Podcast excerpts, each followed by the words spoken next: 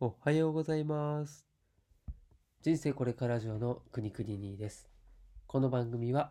40を過ぎた平凡なおじさんが脱サラをして新しい人生を歩んでいく生き様をお届けすることで人生捨てたもんじゃない。こんなやつでもなんとか生きてるから自分も大丈夫とポジティブになってもらいたい。そんな番組です。皆さんいかがお過ごしでしょうか？今回のテーマのですね、えー情けは人のためならずという言葉。まあ多分皆さんもですね、ご存知の言葉だと思うんですけれども、まあ、この言葉が、まあ特にちょっとね、後で、えーこの言葉を掘り下げていこうかなと思うんですけれども、ちょっと、まあ、最近感じたことで、まあ、この一文がですね、頭にちょっとよぎったので、えーちょっとお話をしようと思いましたので、お付き合いいただければと思います。はい。っていうのもですね、ちょっとね、あの、記憶が何の話だったのかちょっと定かではないんですけれども、えーっとですね、そうだな、話をする上でですね、こう相手のことを考えた行動をすると。結果的に自分に返ってくるっていう、まあ、そういう話を、まあ、意識して普段から、えー行動してた方がいいなというふうに自分でも感じていてですね。で、まあ、そこからこの情けは人のためならずという話につながったんですけれども、そうですね、例えば、えーレストランとか、まあなんだろうな、ショッピングモールとかでもいいかな。で、こう中車で行ってで、駐車場に車を止めるというシチュエーションがあったとして、皆さんはどうですかね、こう、どういうとこに止めようって決めてますかね。で、まあなんかね、その場で決めるっていう人が多いかもしれないんですけど、要はその時の状況、空いてる状況っていうのが変わるので、うん、っていう、そういうシチュエーションの中で、えーじゃあそのね、相手のことを考えた行動とはどういうことかっていうと、一番端に止める。っていうのを、まあ、自分でもう先に決めておくってことですよね。まあ、そうするとね、あのー別に、ほんとガラガラで何も止まってない状態で、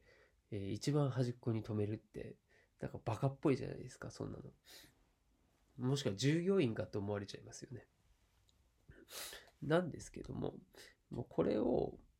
あの、普段からね、そういう行動をとるっていう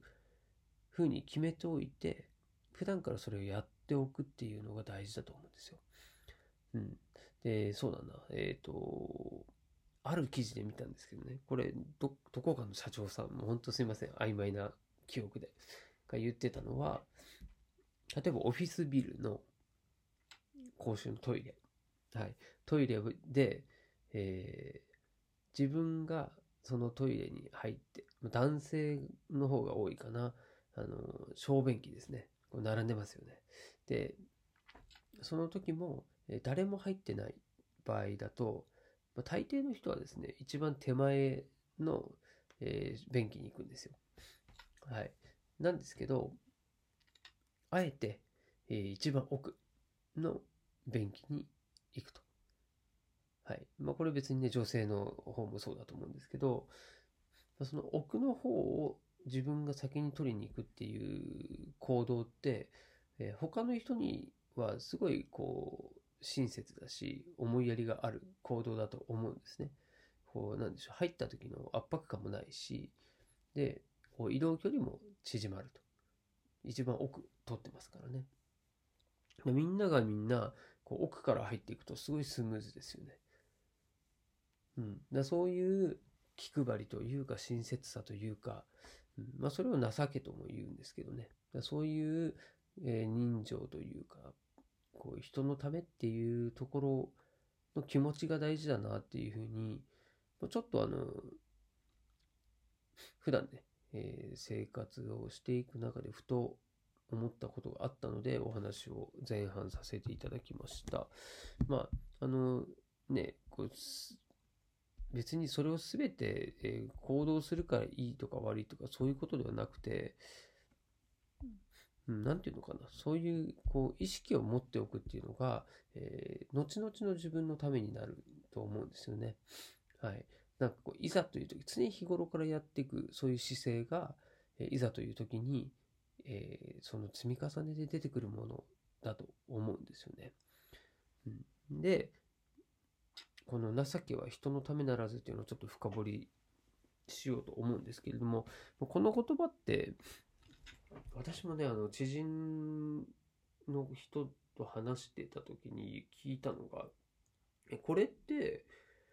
その情けを人にかけると、その人のためにならないからやめる、やめときなさいっていう意味じゃないのって言われたんですよ。で、ググってみたら、実を言うとその、この言葉の意味を知ってる人は46%だったっていう事実が、まあ、じなんかそういうデータがね、あるらしくて、ちょっとびっくりしたんですよね。うん。まあ、そういうふうに取れると。その、ためならずの図が、要は、あの、いいなっていう字ですね。否定の否なんですよ。だそれで、えー、そういうふうに取られがちなんじゃないかというふうに言われてるんですけども、まあ、そもそもこの言葉って、あの、全文がちゃんとああるんですよね。その、情けは人のためならずの続きがあるんですよ。それまで知ってれば、本当はそんなことないと思うんですよね。なんで、その全文をちょっとお話もしようかなと思いますね。で、これ、全文は情けは人のためならず、巡り巡って、えー、己がためと。まあ、己のためってことですね。っていうのが全文なんですね。これがなぜかあの前半部分だけが、えー、世に広まっているということなんですよね。まあ、長すぎるっていうのもあるかもしれないですね。うん。なんで、まあ、この言葉をちゃんと理解していれば、これは人のためじゃなくて自分のためだよということですよね。結構、なんだろう、あの、座右の銘にしている人もいらっしゃいますし、これがね、本当なんだろうな、商売もそうだし、うん、最近だとね、あのブラ、ブログ、ライティングとかする上でも、